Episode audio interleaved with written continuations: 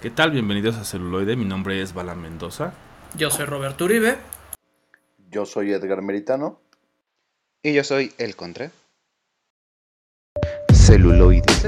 La otra perspectiva. La otra perspectiva. perspectiva. Celuloide. La otra perspectiva. Perspectiva. Perspectiva. Así es, ya estamos de vuelta aquí en Celuloide en el episodio 136, noviembre 2022. De regreso una vez más. Sí, y pues tenemos estrenos, tenemos noticias. Bueno, ahora yo no traigo noticias. No, es que estuve ocupado Sí, muy en la semana. han, sido, pero- han sido unos días algo caóticos. No, entonces. Este. Pero tenemos un, un excelente programa, como procuramos hacérselo siempre. Y. pues bienvenidos, bienvenidos. ¿Qué, qué tenemos de, chorizo, de noticias? Más allá de lo que ya sabemos de, de que Warner sigue cancelando cosas. Bueno, eh, aquí sí, este, para todos nuestros celufans y para todos nuestros colaboradores, sí quisiera pues, empezar con un trago un poquito amargo. El día de ayer eh, lamentamos el sensible fallecimiento del actor Kevin Conroy, mejor conocido como la, la voz de Batman de la serie animada, y que se inmiscuyó en muchos proyectos de DC. A los 66 años se ha fundido con el multiverso, así que pues una triste pérdida en el mundo de la animación y la actuación. Eh, pudo ver eh, uno de sus de sus uno de sus cambios más bien más importantes fue en el crossover de, de la Roverso, como un Bruce Wayne ya ya un poquito demacrado y con un exoesqueleto y que fue al menos al menos como fan de, DC fue muy grato verlo ya en físico y encarnando al personaje, uno de sus personajes más icónicos, pero pues un- una, una pérdida que tenemos. Que pues descanse en paz, Kevin Conroy.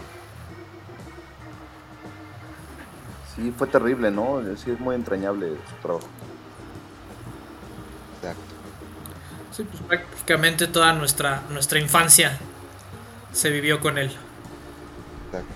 Sí, muchos, muchos Batman, ¿no? O sea, bueno, muchas versiones de, ¿no? Creo que fueron 30 años, según lo que leí por ahí. Desde el 92, que inició con The Animated Series, hasta...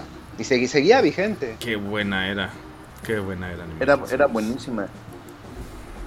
Yo, yo le estoy pregunta dando una, una revisita, está en HBO Max. Véanla, es una, Ah. no, no, ha, ha envejecido terriblemente bien, es muy, muy, muy buena. Y, y se ve con, con ojos, en comparación de como lo ves, eh, lo viste en los noventas, a como lo ves con unos ojos ya de adulto, sí se, se, se nota, se, se- se saborea mejor la esencia de la serie. Oye, ¿y el mismo actor fue para Batman en Batman Beyond? O sea, era Bruce Wayne en Batman Beyond. Sí, sí. Y en la misma voz. de- y, y a muchas, a muchas películas también del, del nuevo formato eh, de, de- de- de- de DC animado también le dio su, su voz. Entonces estaba prácticamente era, era su personaje. El personaje, era el Ah. Batman animado y Bruce Wayne animado. Súper. Muy- ¿Cómo, muy cómo bueno. amaba a Batman Beyond? Muy bueno. También era muy bueno, sí. Ah, Ahí hay un Sí. nicho que no han, no han sabido aprovechar. Ya hay muchos fanarts de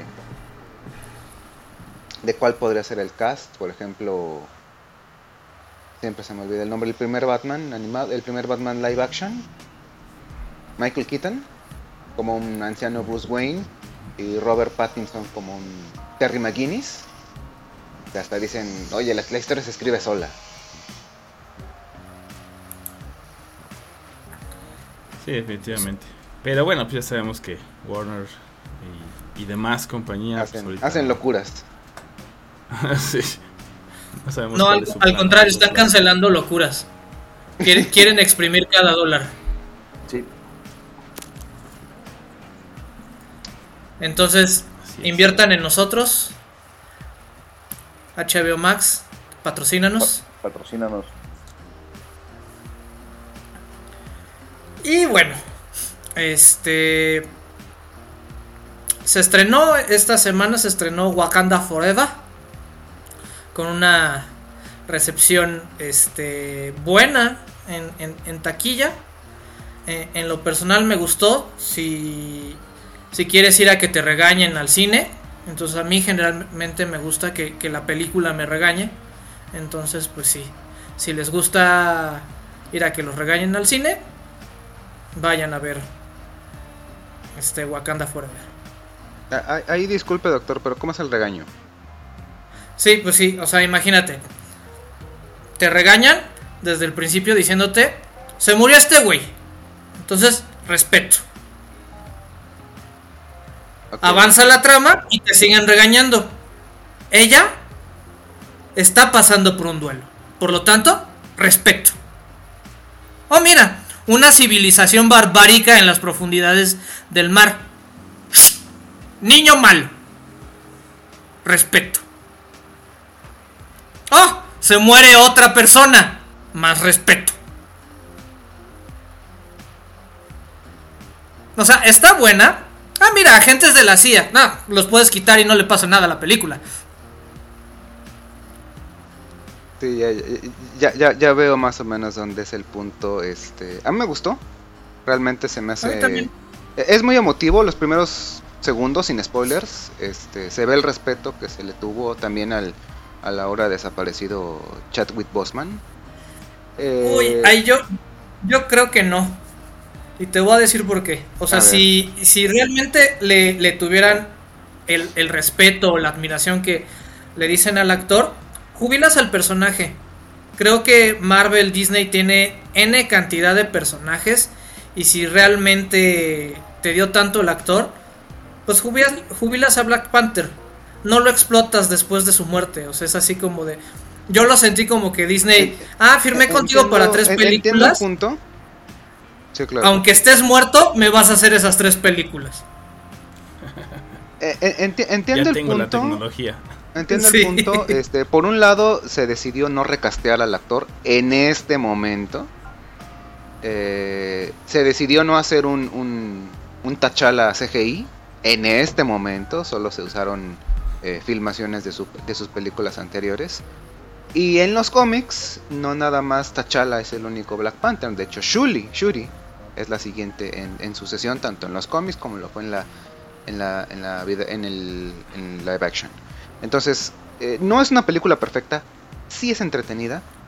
Eh, Shuri realmente parece no la protagonista, de hecho hay demasiadas personas, demasiados personajes que se roban ese el, peso del protagonista, cosa que no lo veo como un problema. Y pues bueno, deja- vamos a dejar la controversia. Simplemente si lo simplificamos a ¿Gustó Black Panther Wakanda Forever? Sí gustó. Considero que es una película sólida, no es perfecta, pero pues ya, digo, ya eso con un poquito de lado creo que ya cae en el, en, en el gusto personal. No es Morbius y con eso se agradece. Sí, sí, no, definitivamente es, es, es uno de los escalones más sólidos que ha tenido la cuarta fase, que por un lado dices está bien, pero ves la competencia y dices tampoco era una vara muy alta que superar. ¿eh? Estoy de acuerdo, estoy de acuerdo. Además de que son dos horas y media, sí, sí está pesadona la... Ah, sí es padecen... forever. Si, si es forever, o sea, si, si padecen de una vejiga, de una, una vejiga un tanto inquieta como su servidor, la van a pasar muy mal al, al inicio del tercer acto. La última media hora. Sí, deberían poner cierta cierta pausa dramática para pi, pi pause, una pi pause. O sea, ¿se se acuerdan? ¿Se, se acuerdan en los noventas los ancestrales cuando existía algo llamado intermedio? Que te Ajá, permitía sí, fácilmente ir al baño, hacer un Pues- refil. Bueno, no existía el refil, pero hacer una compra así de último momento. Pues, Regresar. hablando de, de- de ¿Y ver la intermedios, es- están proponiendo que Avatar, la forma del agua, sí lo tenga. Sí. Pues es que dijo que va a durar el doble, ¿no? Entonces, No si la manches. tres Sí. horas, pues es literal medio día ahí, seis horas. Digo, no sé cuánto sea realmente, pero dicen que va a ser más larga. Entonces, pues, Más cuatro larga. horas en el cine, pues. De, de- de hecho, es- estaba, estaba recordando, ¿se acuerdan cuando ten- veíamos películas en pedazos de plástico con cinta, mag- con cinta magnética? ¿Sí se acuerdan? Pues Titanic venía en dos, eran dos cassettes. Así de sí, larga era. ¿eh? Digamos que nos, Ajá. nos movimos Entonces- de eso, porque si no, imagínate. Sa- sabemos que a James Cameron le gustan largas. Sabemos que a John Apocalypse Now también venía en, do- en dos videocassettes.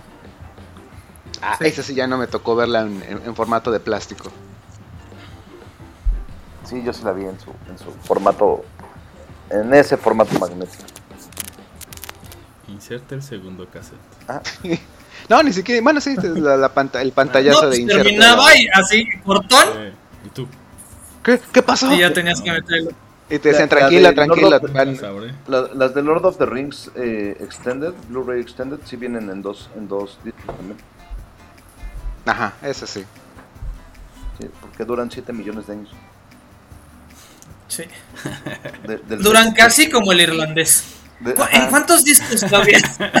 el irlandés. Yo, yo, me, yo, me, yo me voy a jactar, O sea- y, y no es por presumir, yo sí me eché el irlandés con sus dos respectivas pausas para ir al baño, pero en una sentada. Yo creo que todavía sí. Ah, pues, entonces, ese tema, entonces ¿no? no Está- vale. O sea, si tienes que hacer pausa para ir al baño, No, sí, No sí, vale. no, no, no podía, no. Uno, pues, uno ya es no está, o sea, uno ya no está en edad. de tanta duración, pero pues sí debería tener o intermedio o, o la post, ¿no? Entonces, o sea, también somos O sea, humanos, ¿no? o sea, no es Broadway tampoco. Sobre todo cuando en el cine te acabas de, de aventar así un, un- un- dos litros El, el- de refresco. el- el litro de refresco que solo te dura como el primer acto de la película y las palomitas que te duran es la mitad del primer acto, la mitad del Just- primer justamente este, para, ¿sí? para Wakanda Forever me compré, me compré un ice y un refresco. Güey. El ice me lo acabé en los trailers. Exacto. Ajá. Sí. Y fue así como de, güey, entonces ahora ¿a qué como empieza. ahora que empieza. Te los Sí, acabas o- mientras esté el comercial del verde. güey. O sea, de- desde que empiezan las, las condiciones de fundación, por favor, dónale cuando saques dinero del cajero. Hasta que empieza la película, son 30 minutos. Sí. Sí, sí, Sí. se manchan. Sí, sí, se manchan. O sea, algunos trailers se, agrade- se agradecen. Por ejemplo, yo estuve muy feliz de que por 100 pesos renté toda la sala de cine. Nadie más fue, fui, la vi solo, completamente solo. Exclusiva. Exclusivo. VIP. De esas de que te preguntas Como si cuánto, fuera cuánto- 2020. Exacto, o sea, de esas de que te, te- que te preguntan, oye, ¿cómo cuánto costará rentar una sala de cine? Pues veo la primer función a la una de la tarde y te cuesta 100 pesos. Eso, eso sale rentar una sala de Dato para nuestros amigos de, de Verapuerto. Si no tienen Exacto. para el hotel, váyanse a la función de la una de la tarde, ¿no? Radio Basamentos no se los recomienda. Bajo su propia. Bajo su propia Nos responsabilidad. deslindamos de cualquier situación. Nos deslindamos de los dichos del borre Exacto. y de su Más bien, más bien, esa es como que la voz de la experiencia. No, no es mi culpa ser un hombre de mundo. No, no, no, para nada, doctor.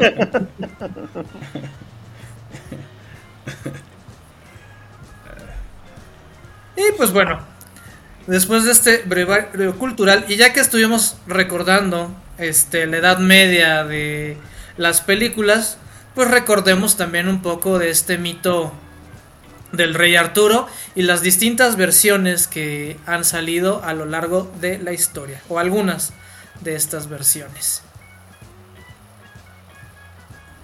Así es, de este de esta leyenda, de este mito, ¿no? Que tan creo que ha creado muchísimas cosas, ¿no? O sea, por supuesto, primero es eh, toda la parte oral, ¿no? La historia, y después se escriben un montón de novelas, cuentos y demás, y de ahí pues empieza obviamente a, a evolucionar hacia películas, series y todo esto, ¿no? Es correcto. Y pues bueno, yo empiezo con una mancha negra, ¿no? Y me refiero a la de Arturo y Mel- Merlín, Caballeros de Camelot. Una terrible película lanzada en el infame 2020, o sea, también estaba destinada este al fracaso. Al fracaso. O sea, Ajá. y, y técnicamente va a ser la, va a ser la más reciente, de hecho. Sí, va a ser la más reciente. Dirigida por Giles Alderson, que también nos trajo joyas como Dare, Camelot, o sea, no es la primera vez que intenta hacer una película arturiana. Y la de Dare, que también es del 2020. Entonces, Ya no me quiero meter más a, a la A, a su pedigrí. carrera, a su pedigrí este, como director, porque deja mucho, mucho que desear.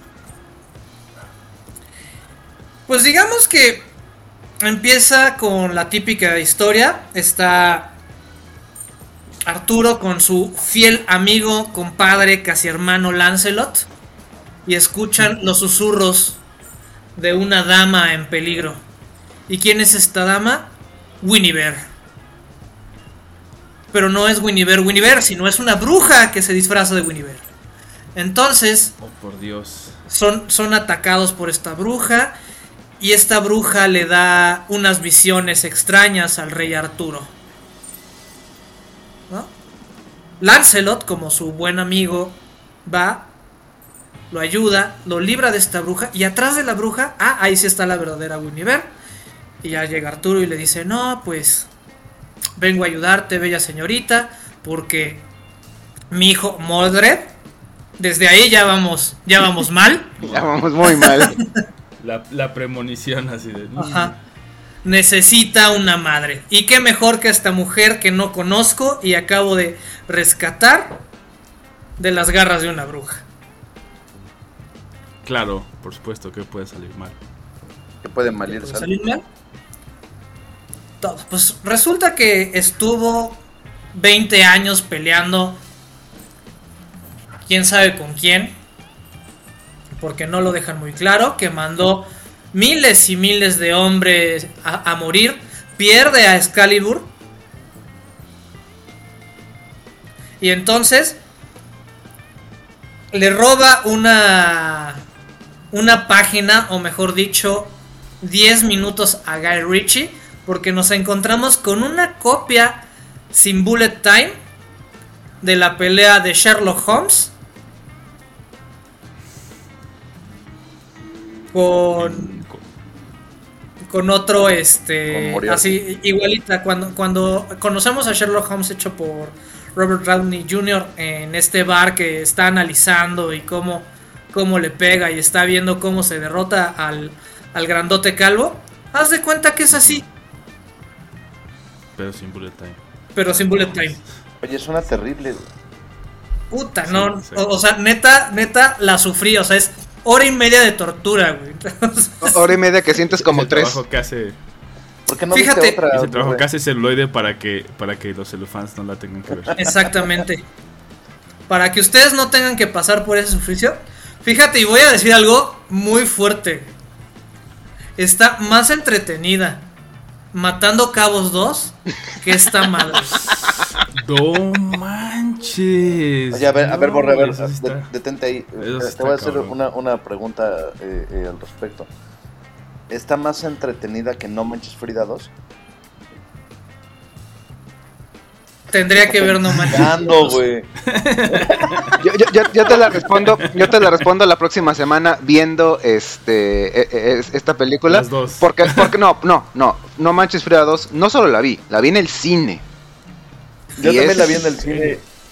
Y, y- y es de las peores cosas que he visto en mi vida. Sí, no, no, o sea, Eso, eso sí es. o sea, eh, o sea, yo, yo- yo salí gritando así de, no, tú no eres Omar Chaparro, Omar Chaparro era así de gracioso, era eh, lo de su apellido gracioso, pero, pero era un poquito gracioso y no, no, es, es muy, es, es el mejor cine del año 2000, como 20 años después.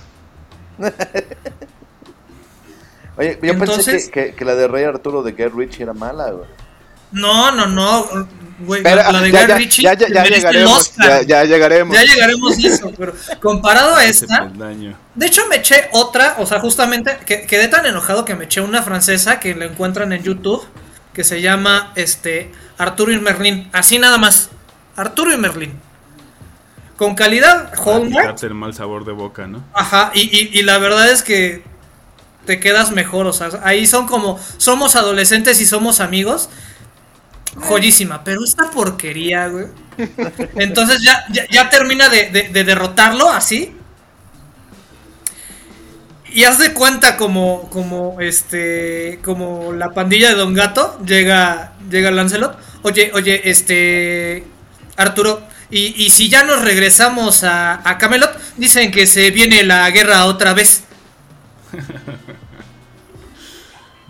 ¿no? Y entonces tú dices, bueno, pues va a ser un pinche Arturo Gañanzón, va a ser acá raspa de lo raspa, ¿no? O sea, se le encuera una vieja y le dice, no, vístete, solo acuéstate conmigo. Y se queda dormido de borracho. Ok. Ok.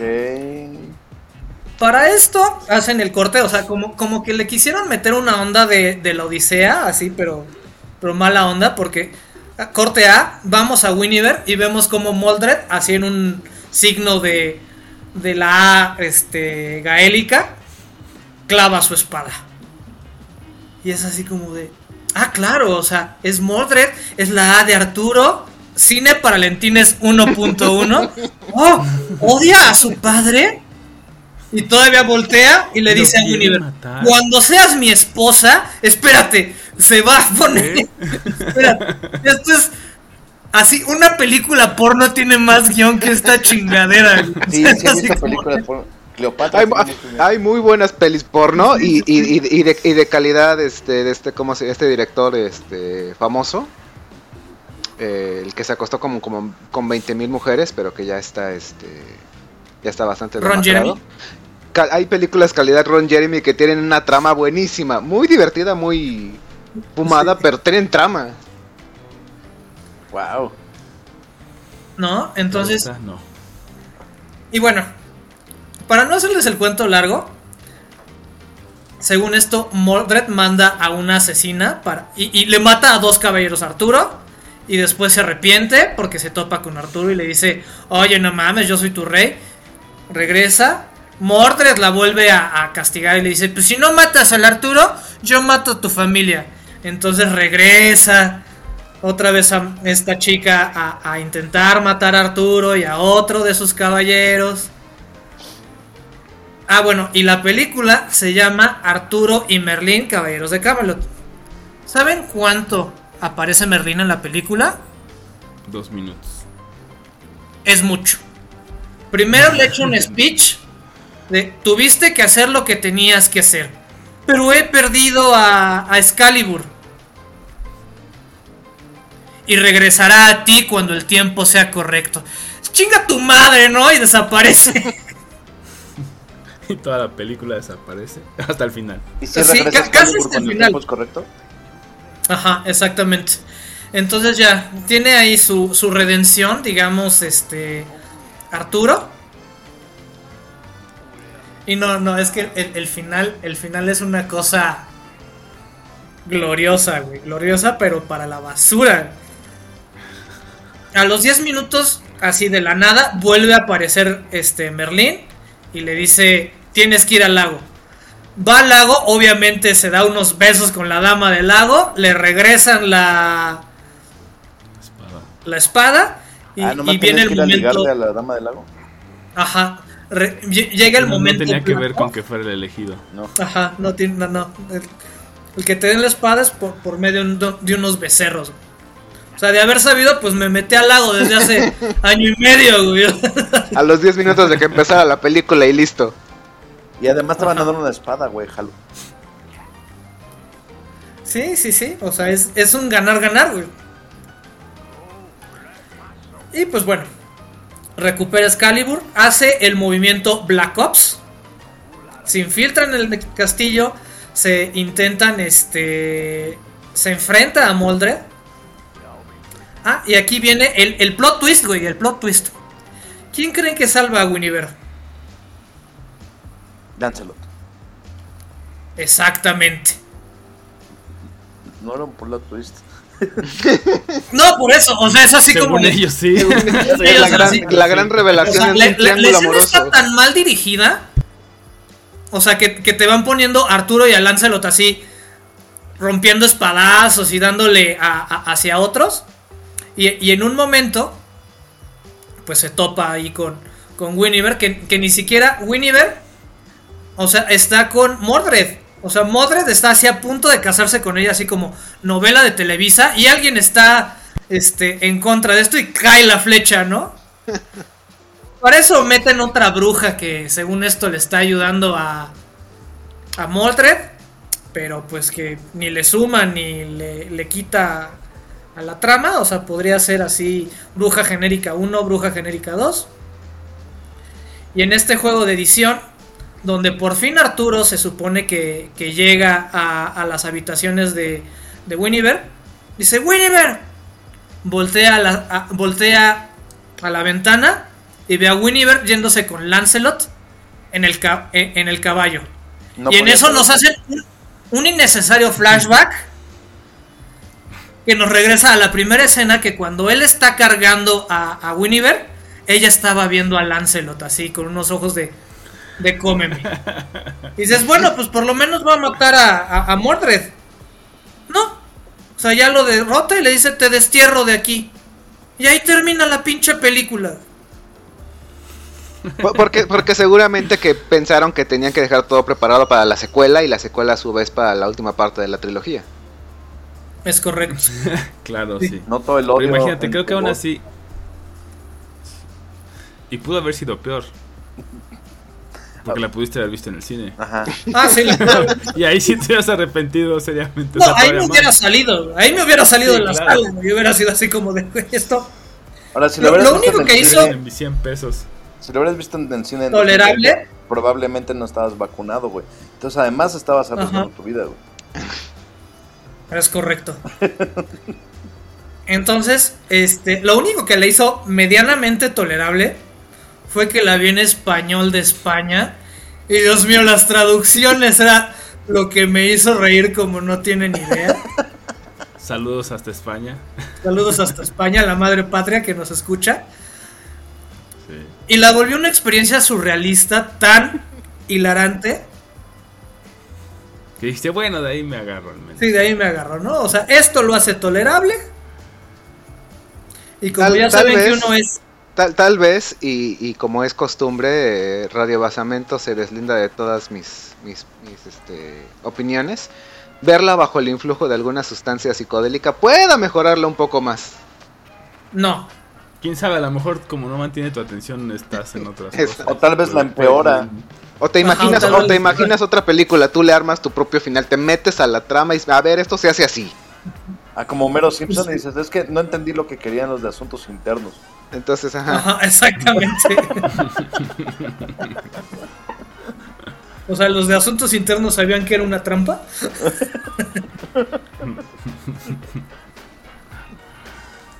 Entonces, damas y caballeros, aquí en, en celuloide, comprometidos con nuestra manera de ser cinévoros, vemos películas para que ustedes no pasen por esa tortura.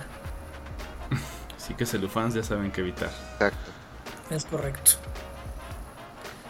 Pues lo siento Y mucho. pues gordo. bueno, ahora los dejamos con algo. De, e- eso sí, la música está buena.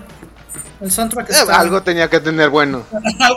algo tenía que tener. Bueno, bueno, y, y- termina, y- por ejemplo. y- y disculpe, disculpe, doctor, este, la actriz de Winiver, ¿está guapa? Nah, No, no, no. puede no pasar como, como pelirroja, este, castaña hecha pelirroja genérica. Ah, entonces. Porque, porque aparte, este, pues bueno, es Winiver, pero, pero en español Baturro es Ginebra. Claro, Sí, la claro. Como la bebida. La reina Sí. Ginebra, sí, el- sí la traducción. La reina Ginebra. Sí, no, Ay, pues de qué hecho, mal, no, tiene este. Se puso la camiseta de, de este de los celufans acá bien duro para evitarles este ¿no? una, Sí, este, una bala este mal trago. al corazón. Pues muchas gracias por tomar una por el equipo, gordo. Digo, nadie te Es mandó, correcto. pero gracias. Sí, ¿no? y es que, y es que la verdad, o sea, yo, yo me animé a esta porque dije, güey, no quiero, no quiero reseñar La Espada en la Piedra. Digo, es una excelente película con la cual este todos crecimos y, eh, y hace que Merlín, este Madame Mim, Arturo o Grillo, o sea, tiene, tiene muchas cosas memorables y dije, bueno, pues al- al- algo ha, ha de haber más allá. Pero pues no, parece el que primer caballero, ¿no? Con, con esta. Con, Ándale. con Richard Gere y este. Ay, no me acuerdo quién Es- es. Sean Connery. Hey, Sean Connery, exacto. Sí. La, la de la de Merlín de Hallmark también está mucho mejor y es, son dos episodios. Sí. Creo que, o sea, hay, hay varias, ¿no? Pero pues sí, rescatables, creo que Sí, no hay se muchos. reduce mucho el número. Se reduce mucho el número, sí. Y pues bueno, ahora los dejamos con algo de Arturo y Merlín, Caballeros de Camelot. Y regresamos con más aventuras épicas y más cuestiones arturescas aquí en celuloide. La otra perspectiva.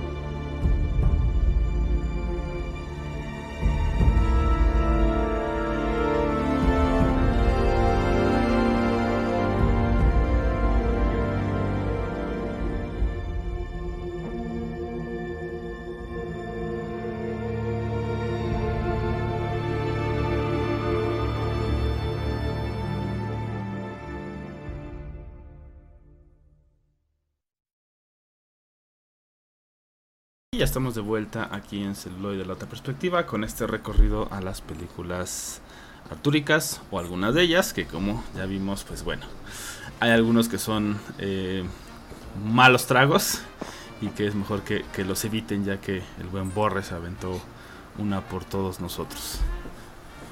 Muchas gracias, Borre. Muchas No, gracias de parte de todo el Gracias, gracias. y de todos los y las fans, yo creo. Para los y las celufans que quieran agradecer, Saben que estamos ahí en redes sociales y aparte estamos en el correo que es contacto arroba celuloide.life, donde si ustedes no se quieren arriesgar a ver alguna película y dicen, no, pues mejor que ellos la reseñen, con todo gusto. Claro, hacemos ese servicio a la comunidad. Sí, es, parte de su membre- de la membresía Gold. ¿no? Nosotros podemos ver una película por usted. Exacto. Ya le decimos, está del nabo, me, o, o no. O sí, muy véala. bien, Muy bien. Ovación de. Scorsese aplaude de pie.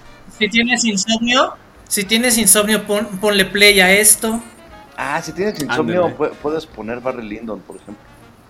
Cada vez que me desperté, eh, estaba ante un cuadro maravilloso. Maravilloso. Y luego me volví a dormir. No, pero, pero como bebé. Nunca había dormido tan bien.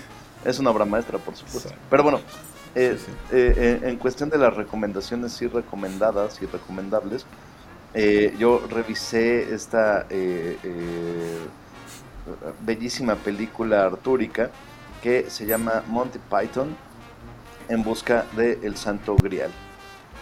Una película, por cierto, financiada por Led Zeppelin y Pink Floyd, quienes eran muy fans de los Monty Python, que son un grupo de comediantes británicos, que eh, tenían una- un programa de televisión que se llamaba El Circo Volador, Monty Python and the Flying Circus. Eh, siendo el, el Santo Grial su primera película en realidad, ¿no? O sea, salieron de la televisión para hacer esta película y, e insisto, fue financiada por estos grupos, ¿no? Por Genesis, por Pink Floyd y por eh, Led Zeppelin, quienes son muy fans de los Monty Python. Y está dirigida por 17 llamas peruanas. Y está dirigida, por, en efecto, por 17 llamas peruanas, incluyendo, por cierto, miembro de los Monty Python a Terry Gilliam, eh, a quien recordaremos por otras películas maravillosas como 12 monos, este y ahorita no las recuerdo más, pero es un gran director.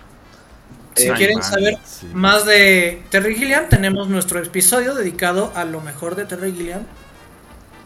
Sí, sí, porque es un Sí, gran por director. ahí en las notas del show le ponemos el link.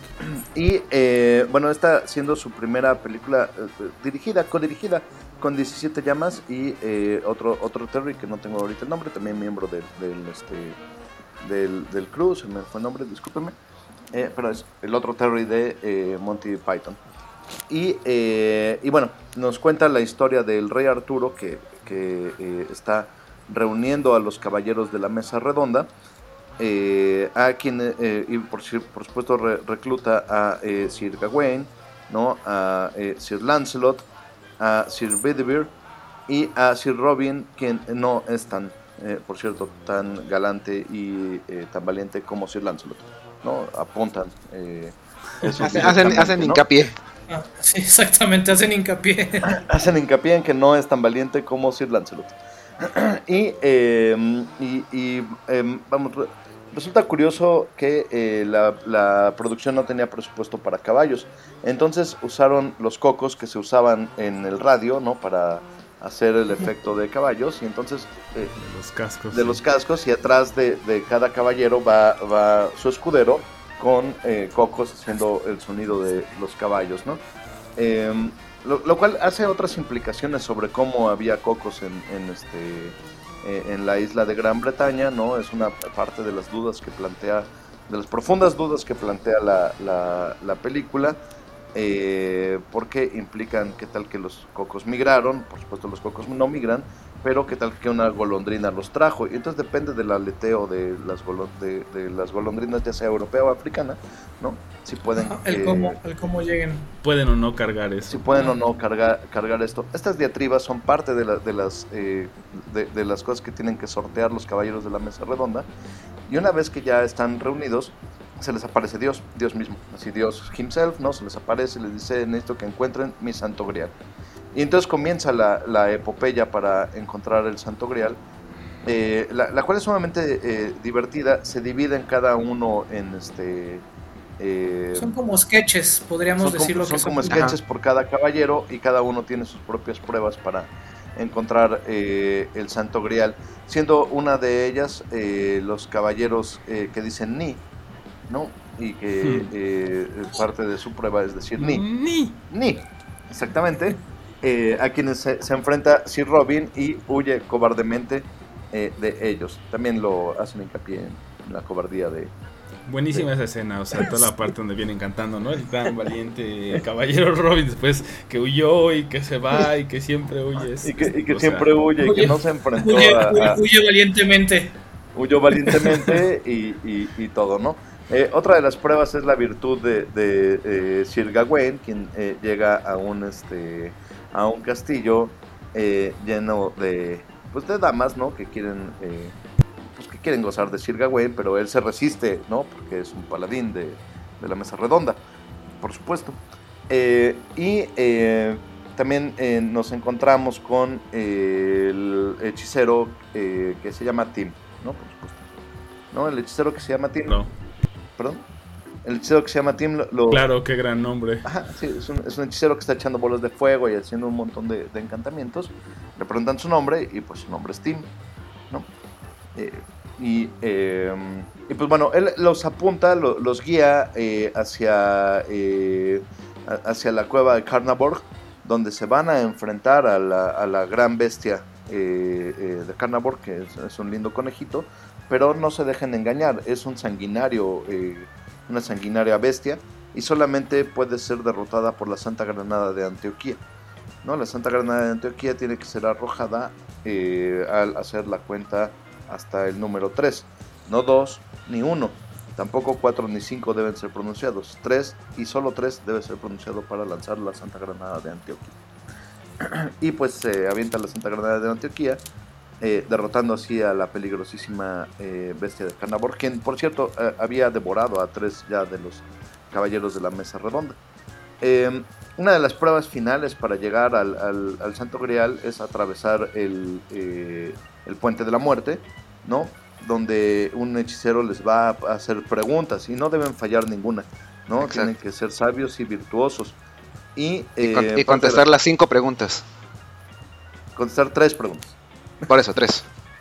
Ajá. Eh, y, eh, y, y, vamos, por supuesto, el rey Arturo contesta eh, cosas que solamente un rey puede saber, como cuál es el aleteo de una golondrina, ya sea africana o europea. Son cosas que un rey sabe. ¿no? Um, debería saber. Debería saber. Finalmente llegan al castillo Arg, eh, donde se supone que se encuentra el, el, el Santo Grial, pero está ocupado por franceses quienes no los dejan pasar. Y eh, ya eh, a punto de, invadirlo con un ejército, por cierto no se tenía presupuesto para, una gran batalla, eh, llega la policía a arrestarlos a todos porque eh, algún caballero random durante la película había asesinado a un, a un historiador quien nos estaba contando las historias de Arturo y Lancelot. entonces pues los estaban buscando y pues llegaron a arrestar a todos. Eh, es una gran comedia, es eh, probablemente de, de, no probablemente, sí, sí es, eh, está considerada de las mejores comedias eh, de la historia, así en los primeros 10 lugares y todo, dependiendo a quién le preguntes. Y ya como, como dato personal, como anécdota personal, yo la vi algún día en Canal 11, sin saber qué estaba viendo porque Canal 11 no tenía presupuesto para cortinillas. Entonces durante muchos años no supe qué vi. ¿No? Entonces nada más será una película artúrica que me tuvo botado de la risa y aún lo hace el sol de hoy durante horas, ¿no? Y, eh, y, pues bueno, ya eventualmente averigué cuál era y, y, por supuesto me la compré y todo, ¿no? Pero eh, como dato, insisto, personal, no supe que vi, como muchas otras películas que probablemente están en la ignominia, porque maldito Canal 11 no tenía cortinillas y solamente decía película. Y pues bueno, esta fue mi, mi maqueta sobre eh, eh, Monty Python y, y, el Santo Grial. No encuentran el Santo Grial, por cierto.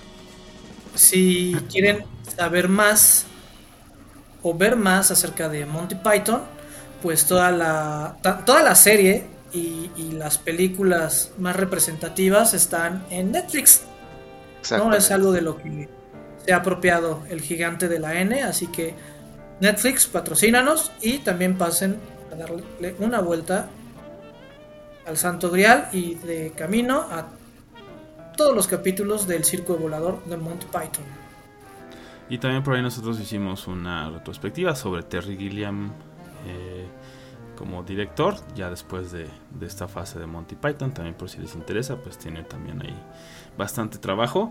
Y el otro dato que les quería decir, pues bueno, el otro Terry es Terry Jones, ¿no? Que en este caso co-dirige con, con, Terry Gilliam, sí, por supuesto.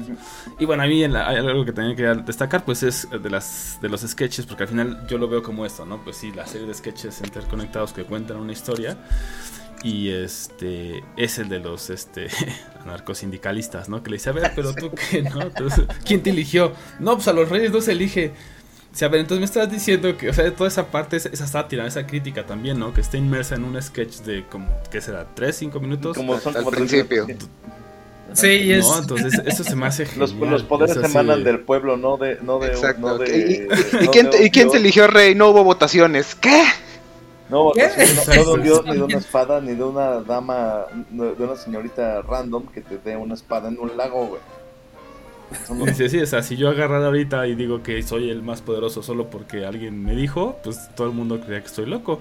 Ajá. Entonces, ¿quién, ¿quién, te da derecho, no? Y luego, pues obviamente la parte de vengan a ver este la violencia inherente al sistema, ¿no? Ah, porque lo están, Cuando lo empieza lo están a reprimir, claro, y es... Es, todo eso, o sea, se me hace muy, muy, muy bueno, ¿no? O sea, cómo puedes meter este tipo de críticas de una manera tan, digamos, sencilla, pero que también transmite el punto, Exacto. ¿no? Y te hace reír al, al mismo y, tiempo. Y, y, en qué época fue hecha, pero tú lo pones en un contexto actual y dices, oye, este chiste, es, esta sátira envejeció demasiado bien, o sea, es atemporal. Sí, sí. Sí, es de, por cierto, no se lo mencioné, la película es de 1975, ¿no? Eh, precede a la propia Excalibur, de la cual ya hablaremos eventualmente. A mí, mi, mi, mi, sketch favorito es justamente este que están probando la sabiduría de uno de estos caballeros y entonces están haciendo como su, su lógica para juzgar a una bruja. Entonces asumen que está hecha de madera porque flota igual que un pato. Entonces que si pesa igual que un pato. Pero, pero lo divertido es que una vez que o sea, según esto ya probaron que posiblemente no sea una bruja. Están a punto de liberarla. Y se ve en el fondo cuando quitan el, el, el soporte. Pesa lo mismo que el pato. Entonces sí era una bruja. Sí, es una bruja. Y, y al final. La, Pero aparte también. La, la, misma bruja. O sea, cuando dicen ya quemen la, la, la misma bruja. En cuestión la, juzgada así con una cara de resignación. De no, pues sí, pues tiene sentido. Sí. Entonces, sí, sí, es como, o sea, te quedas con, con, la, con, con, la, con la impresión de, entonces, o sea, está, está, admitiendo que sí era una bruja. Así, no, pues sí, ya me cacharon. Sí, la, la, la, la película es sumamente divertida y, y, y, y con eh, chistes muy elegantes al, al, respecto, ¿no? Por ejemplo, eh, reconocen como rey a, al rey Arturo y, le preguntan, ¿cómo, ¿cómo sabías que era un rey? Se ve es el único que no está cubierto de caca. Cierto. sí. Pers personalmente, to todo se disfruta muy bien, pero bueno, también en este ejercicio de mi parte favorita es eh, el cuento de Lancelot, cuando quieren este, hacer una boda arreglada y que el príncipe, no diremos en cuestión no, por qué no se quiere casar, cada quien lo puede asumir por, por la cuestión que sea. Entonces el rey le dice a sus dos guardias que no salga de aquí. Entonces, esa explicación, o sea, de, a ver, te tengo que explicar qué es lo que no tiene que pasar y los guardias, pero o sea, en un o sea, no estaban siendo como, como idiotas adrede, al menos a mí sí me pareció de que están extendiendo demasiado de cuál es tu orden, o sea, que no salga, ok, no, pero ustedes quédense, ah, ok, entonces él se puede ir, no, no se puede ir, que se quede, toda esa explicación entre esa interacción entre el rey y los guardias, yo tenía que parar, tenía que este pausar para no perder, para no tener que regresarme, porque me estaba yo botando de la risa. Es, es, es, es, siento yo que tal vez esta es como el nacimiento, el génesis de muchas bromas actuales, o incluso de muchos memes actuales. O sea, de repente se dice, oye, creo que a, de aquí lo sacaron. Yo no, no tengo pruebas, sí. pero tampoco tengo dudas que de aquí sacaron muchos chistes que a la fecha eh, se siguen, se siguen usando. In, incluso eh, recuerdo un capítulo de los, de los Muppet Babies, ¿no? Donde, donde van siguiendo a René con cocos, ¿no? Haciendo el sonido de caballos.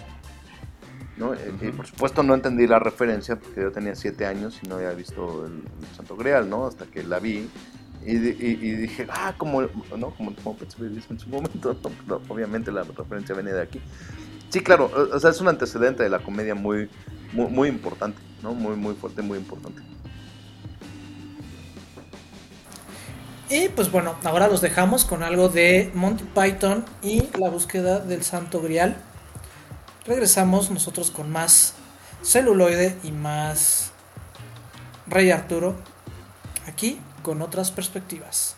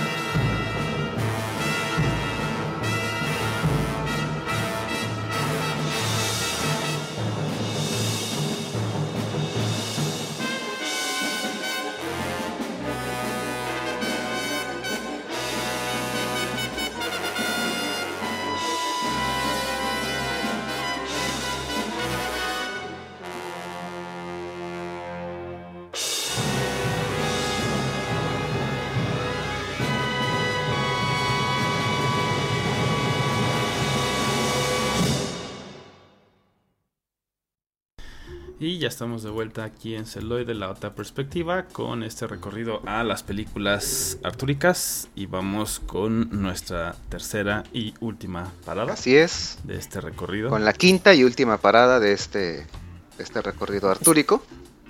Tres. Tres, por eso, tres. Y bueno. Eh, muy artúrico. Muy, exactamente no, saben, llevo, llevo toda la semana esperando hacer ese chiste. Justamente calzó también. De vamos a hablar de cinco películas, tres, por eso, tres. Toda, toda la semana llevo esperando poder hacer esto. Muchas gracias. Y bueno, nos vamos a transportar al glorioso año de 2017. ¿Se acuerdan cómo era el mundo antes del cobicho, antes de la pandemia? Pues básicamente eh, yo lo poco que recuerdo es que de todo se quería hacer una, una saga, una franquicia, algo que nos diera muchas películas, que, con una sola idea pudiéramos estirar la liga hasta hacer una saga épica. Y recuerdo que en mis múltiples incursiones en solitario al cine, eh, vi un tráiler y dije, ah caray, van a volver a hacer eh, una, una película del Rey Arturo y se veía muy bien el tráiler, realmente, si, si tú ves eh, el tráiler de la película, eh, te emociona. Yo afortunadamente no la vi en su momento en el cine. Yo veo cerca de 3 de cada 10 películas en el cine de los trailers que veo. Pero la pude revisitar ahora en HBO Max. Ya te la sabes, aquí están tus fieles sirvientes. Y qué sabor tan insípido. Porque la película del King Arthur y la leyenda de la espada es un poco de todo, pero sí muy insatisfactoria en muchos aspectos. Básicamente es un Camelot Beginnings con toquecitos de la firma del director Guy Ritchie y que como que no sabes realmente bien como que qué estás viendo. Por un lado me remontó a que eh, toda la cuestión artúrica está más que cuasi confirmada que es ficción. Eh, hice una pequeña encuesta de, con dos personas y mientras que una me dijo sí, obviamente todo lo del rey Arturo es, es un mito, es una leyenda. Otra persona aseveraba de no, o sea, sí pasó. Cambiaron algunos nombres, pero pues, claro que pasó. O sea, Merlín no era un mago, simplemente era, era un, médico druida que sacaba todo, que tenía conocimiento herbáceo y por eso decían que era magia, pero claro que pasó. Entonces, recordando que es eh, mitología medieval fantástica, dije, ah, ok, sí. Porque puede ser chocante si, si, si de repente no has visto mucho del Rey Arturo y te lanzas aquí, dices aquí qué pasó, esto es como un, como un God of War pero medieval. Porque resulta que eh, básicamente cuando inicia la película Camelot ya está más que fundado, más que, más que hecho. Y eh, el glorioso guerrero troyano Héctor se reencarna de nuevo con la cara de Eric Bana y se convierte en Ulrich Pendragon. Y armado con su siempre fiel y confiable Excalibur, derrota a Mordred en una batalla que, híjole, a mí sí me hubiera gustado verla más, porque es durante los primeros 10 minutos de la película. Con unos así paquidermos enormes, aquí muy, muy, el señor de las, muy el retorno del rey. Pero pues Pendragon se los carga en un segundo. Y dicen, listo, ya vencimos al malo. Y dije, ay, pues qué rápido. Estaba muy liviana, ya prácticamente ya estaba apagando eh, eh, la, televisión. Dije, ¿qué, qué- qué- qué película tan más este, concisa. Pero no, esa nada más era el principio.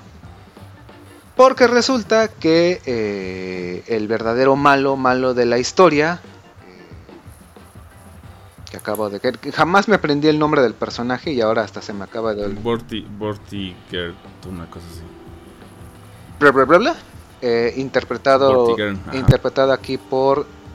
Lo estuve repitiendo todo el día y ahora justamente. Jude Law. Jude Law. Sí, no, es- estúpida memoria, me, me traiciona. Es que por estar practicando lo del 5 y el 3, Exacto. Pase todo el espacio. Ocup- se, se me fue el espacio Por el espacio de, de Hugh Law. de, de Jude Law. Entonces, este, de una manera. Ahora sí te salió el chiste del 3 y todo, ¿eh? No te preocupes. Gracias. gracias. De, de- de una manera orgánica, pero que te las hueles desde el principio. Eh, Law se hace con el trono. Vemos como Ulrich es cobardemente asesinado. Y pues como el pequeño eh, Arturo Pendragón tiene que criarse eh, desde, desde lo más bajo para convertirse en el legítimo heredero del trono de Camelot. Y básicamente aquí podemos tener nulas sorpresas. Eh, vemos un flashback, un bonito montaje de entrenamiento de cómo el pequeño Arthur, o Art, para la banda, eh, pasa de ser un infante a ser este un, eh, un rubio menemista con un six-pack glorioso. Pero que pues ya de ahí más. Es, es como el King Arthur, rey de los ladrones. Que Ajá, eventualmente. que, que es el, que, es que es el chosen. Que es el chosen one que en todo momento dice. No, no, no, yo no quiero, yo no tengo el poder, yo no voy a ser rey. Y que le tienen que dar a punta de espadazos. El sí, sí vas a ser rey. No, no voy a ser rey. Sí, bueno, sí. Y tengo que tener mi batalla épica final contra mí. Contra el malo que no sabe. Al final. Que es su tío.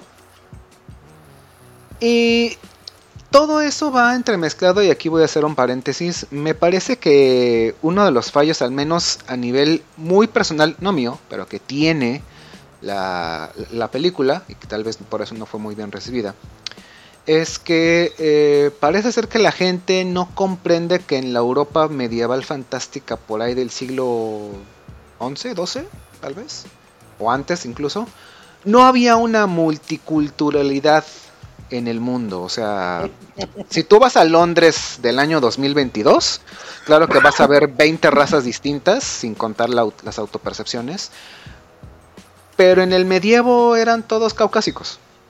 De cabello rubio, cabello rubio castaño, ojos claros, piel muy, muy, muy blanca, pero pues no había ni africanos ni asiáticos, o al menos sí, pero siempre como que en las sombras y nunca como que en papeles tan protagónicos, ¿no? Entonces, No, Aquí y- tenemos- Y, menos en Gran Bretaña, ¿no? Además. eh, exactamente. Entonces aquí Jimon Houson, me parece que es el nombre del actor, Ajá, es este Sir Bedivere, si el nombre no me falla. Y ah, el que sería Sir George, o Sir Jorge, como viene en, el- en el doblaje, es un asiático, que es como maestro de Kung Fu, que tiene su dojo, y que entrenó a Art en las artes místicas de los catorrazos. Y eso no le resta absolutamente nada a la trama, yo creo que para mí no es chocante en ningún aspecto. El señor Jimon es uno de mis eh, actores favoritos. Sobre todo el meme de Guardians of the Galaxy para mí es, es- sirve para absolutamente para toda la vida. Y bueno, aquí también tenemos una bruja que yo juraría que era Morgana, pero no. Incluso en los créditos simplemente es como la bruja. Y, y Bruja. punto. No le ponen nombre, lo cual también es extraño. Sí, no exacto. le- como que, como que no sé, o sea, como que te venden que el- al, al final Ulrich Pendra- Pendragon es el que mata a Mordred. Y luego, o sea, no sé, yo no soy un experto artúrico, pero entre Morgan Le Fay y Mordred son como que los grandes villanos de Arturo. Sea, sí, sí, querían explorar un poco más a, Ulrich, no está mal, pero sí es como de, pues les le quitas los antagonistas más icónicos al rey. O sea, a él, ¿a quién va a enfrentar? A su tío, ok, sí, que original. Y luego, pues, no. O sea, tan simplemente te menciona, o sea, aquí también, no, obviamente en el título no aparece Merlín, pero Merlín solo es mencionado, o sea, ni siquiera aparece. Te mencionan que, que Merlín fue el que forjó Excalibur y le entregó Excalibur a la Dama del Lago para que eventualmente ella se la entregara a Ulrich. Entonces sí es como de... No sé, yo no soy experto, pero aquí ¿Por como qué que... tiene está- que pasar entre tantas manos esa espada? No, ten- no tengo idea. De hecho, eh, un- una de las analogías más, más interesantes que tiene al principio es que este, cuando Yutlo ve que aparece en una espada, una espada en un montículo muy extraño, dice, le, hacen ver que esta es la señal de que el verdadero her- heredero al trono de, Camelot este, está ahí, está vivo. Entonces pone básicamente a todos los pueblerinos a, que intenten zafar la, espada. Y cuando ya alguien la zafe, pues vamos a, darle cuello. Que aquí tenemos uno de los cameos más inesperados de la vida, ya que David Beckham aparece como, como me parece, le pusieron el nombre Trigger, una cosa así, un, soldado random que le da las instrucciones a, Art de qué hacer. Al final Art desenvaina la espada y dice, no, pues sobres contra él. Pero ya estaba todo estratégicamente preparado para que la bruja, sin nombre, porque aparentemente no es un personaje importante en la trama, lo, ayude a, escapar junto con unos caballeros y que también el propio Art tiene su, su séquito de ladrones. Y pues aquí vemos muy como puede ser el- el- la firma de- del director, como muchos efectos mariposa. Vemos, un- destaca una escena donde quieren ya formar como varias alianzas para acabar con el reinado del terror de Jutlo. Y, y, Art, y Art les dice, ¿saben qué? Esto va a fallar. ¿Por qué? Porque tú vas a decir esa pendejada, él va a decir esa pendejada, yo voy a decir una pendejada y todo se va a descontrolar.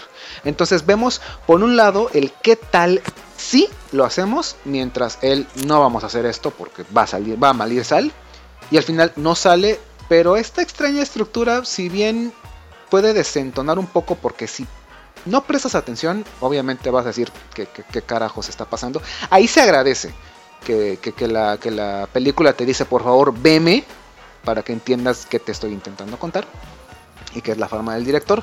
Pero fuera como de esa particularidad, si es como de, mm, pues sí, o sea, qué chido, pero y luego, o también el entrenamiento, el montaje de entrenamiento de Art para dominar la espada, que spoiler, no la domina porque hay algo que lo está reprimiendo. Eh, también se ve muy muy raro, porque mientras que Sir Bedivere y la maga están discutiendo si Art va a pasar o no las pruebas, estamos viendo como que cachitos donde la está pasando, y al final, pues ya está cubierto en fango. ¿Sabes qué? Mira, así ya medio domina Excalibur y. Bla. Entonces, eh, de ahí saltamos a que quieren acabar con Jutlo. Fallan. En el proceso se alían con el futuro Sir Jorge. Empieza más o menos a hacerse la. la las secuencias empiezan como que a integrar ya todo para, para el asalto final. Muere uno de los este, amigos de, de Arthur, que es el que detona el, que no, yo ya no quiero, es el quiebre del héroe, es, el momento épico donde tú no sabes qué va a pasar, pero entonces Arthur se siente tan lleno de culpa por el fallecimiento de su amigo, arroja Excalibur, yo no te quiero volver a ver, y le tienen que recordar que su nombre está en el título de la película, entonces si él se rinde, la, la trama ahí se acaba, entonces totalmente quebrado emocionalmente del fango donde está él retorciéndose de dolor, saca Excalibur y, ay, sí es cierto que yo tengo que acabar esta wea. Porque ya, ya, ya, ya, nos hartamos y si es donde arma el, plan final glorioso donde le dice a toda su corte, ¿saben qué? Ya sé qué vamos a hacer. Ok, ¿cómo va a ser el plan? Yo te junto 12.000 guerreros, yo te junto bla bla. No, vámonos todos en bola a atacar directo al castillo. Y todos se le quedan viendo de neta. O sea, ¿e-, ¿ese es tu gran plan? Sí. O sea, no va a servir un asedio grande, el ataque sorpresa no nos sirvió. Vámonos derechito. Le, canto un uno a uno sin camiseta a mi tío, que todavía no sé qué es mi tío, y listo. Entonces todos se le quedan viendo y... Pues bueno, pues es el rey, es el que le da el título a la película, no nos queda más opción. Al final, eh, hay una trama, que, una subtrama que tiene como, como, como de rey, de rey dolido que tiene Jude de que no se te quieren como que vender que fue muy, muy trágico lo que hizo para, para hacerse con el poder. Y es que básicamente unos como cosos extraños con tentáculos le están diciendo, ¿quieres que te ayudemos? Pues tienes que hacer algo, tienes que hacer un sacrificio.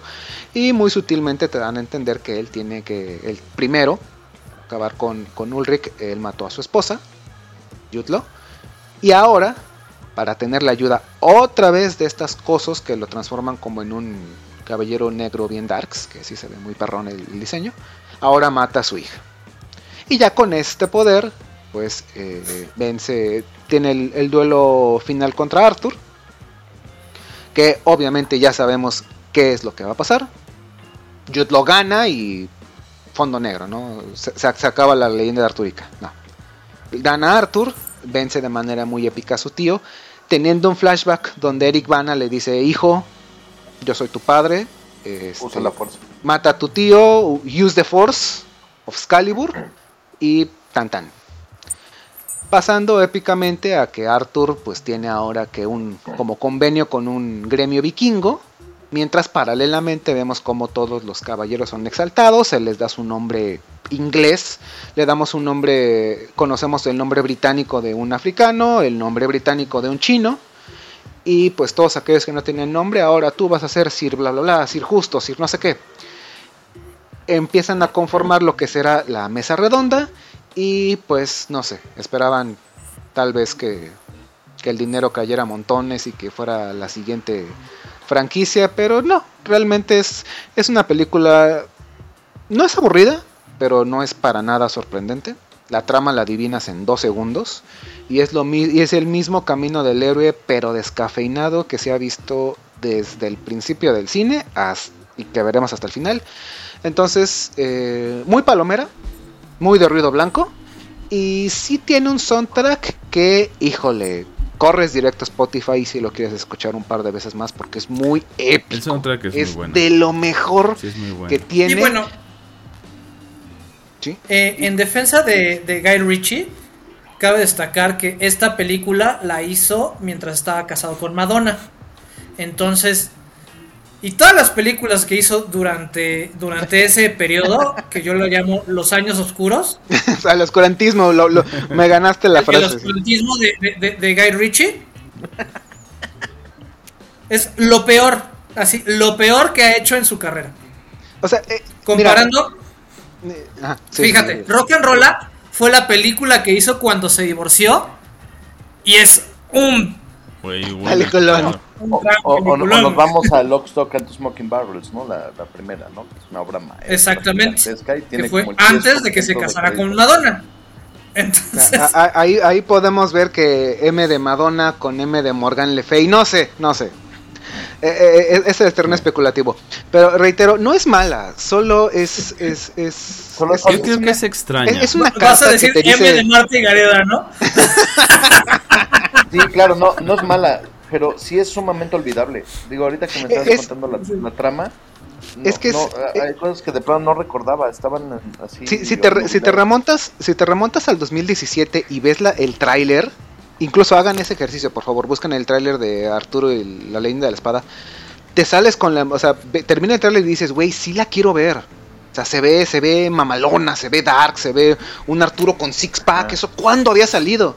Y ya después llegas al cine y dices, o sea, eh, ves la foto de la hamburguesa en el restaurante y dices, claro que la quiero. Y te llegan dos panes con una carne medio cruda.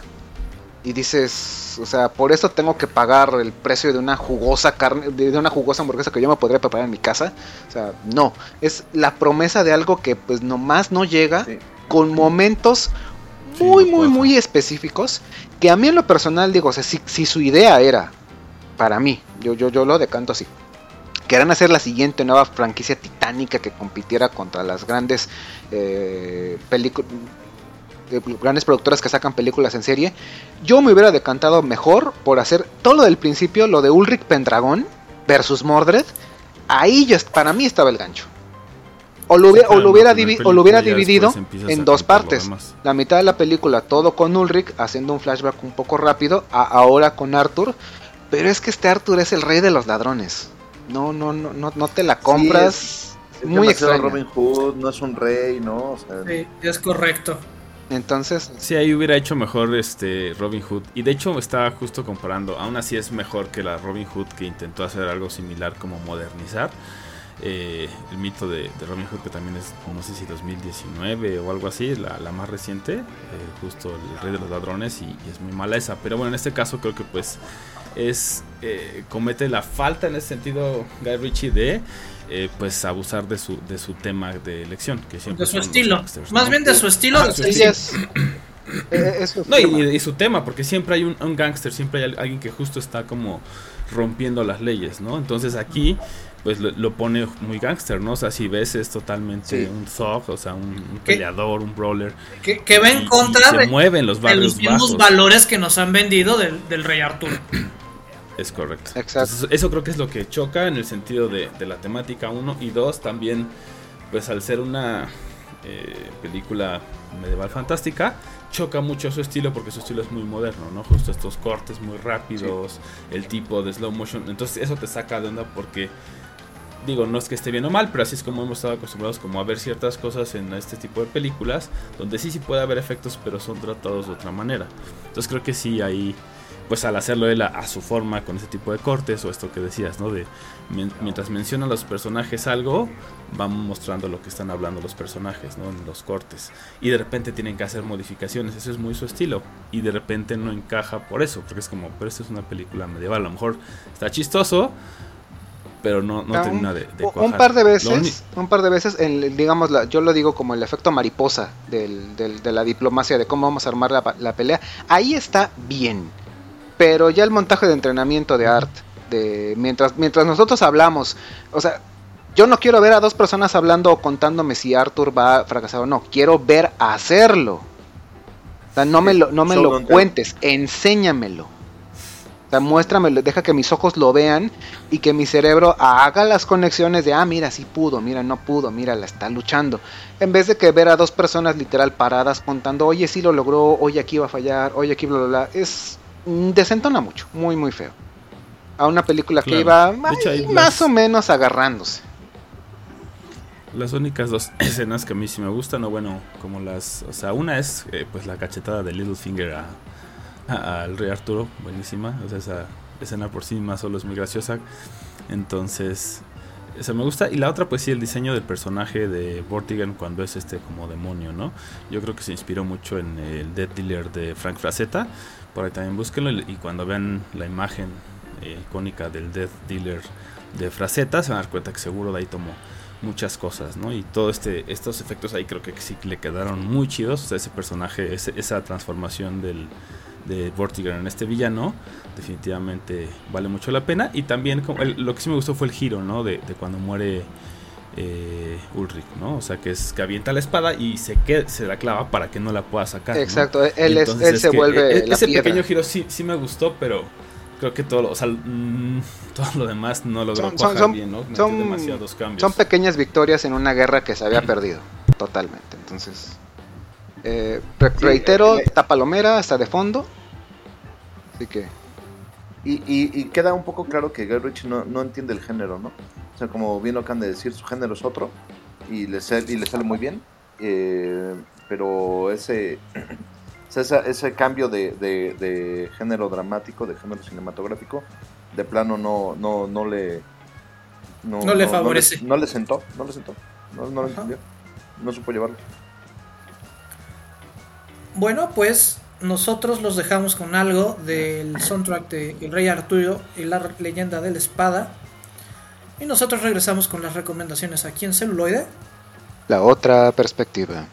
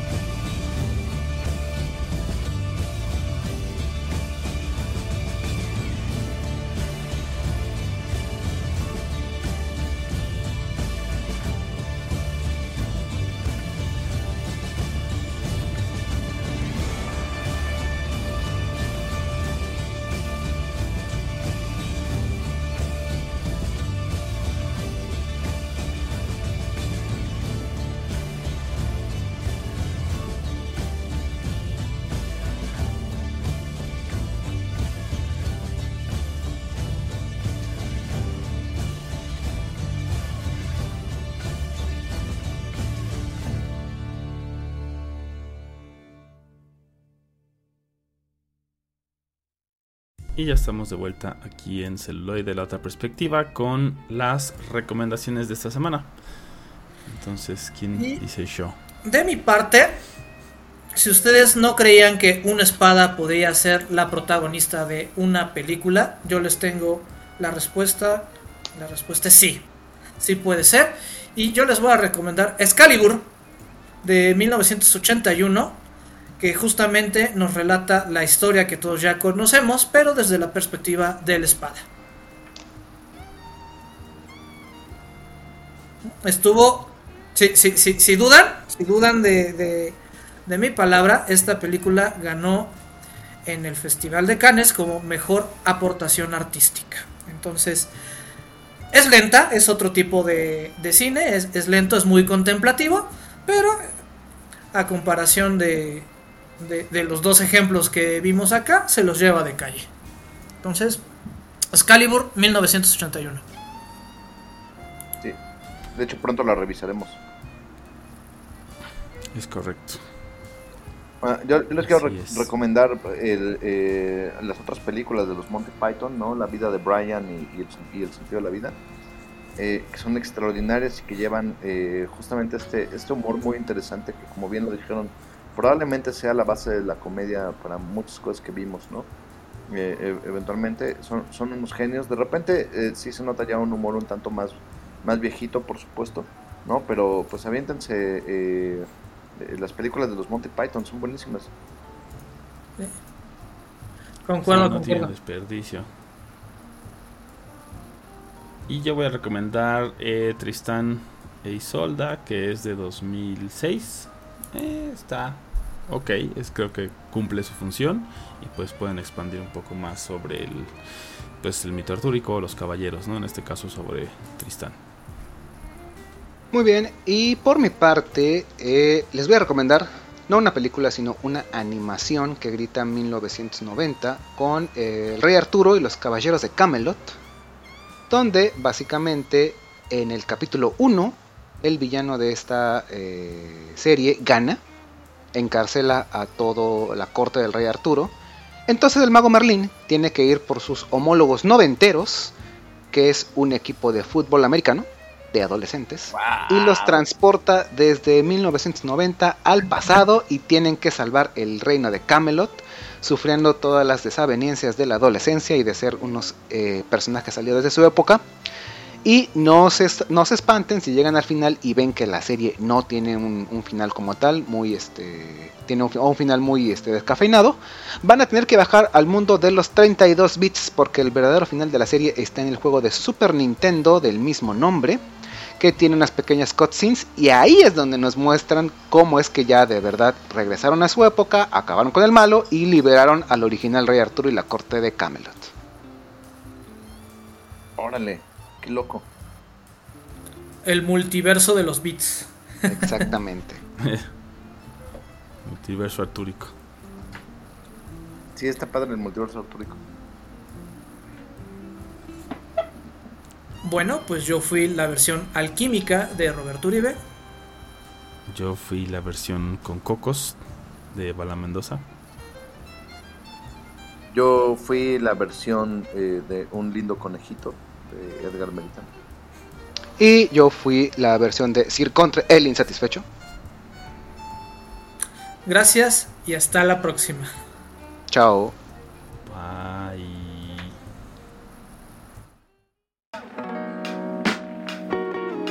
celuloide. ¿Celuloide? La, La otra, otra perspectiva. perspectiva. He visto cosas que ustedes no creerían. Say hello. ¿Pasta de chorizo? To my little friend. Never give up. Never surrender. La otra perspectiva. Perspectiva perspectiva. Todos esos momentos se perderán como lágrimas en la lluvia. Vamos con la maciza.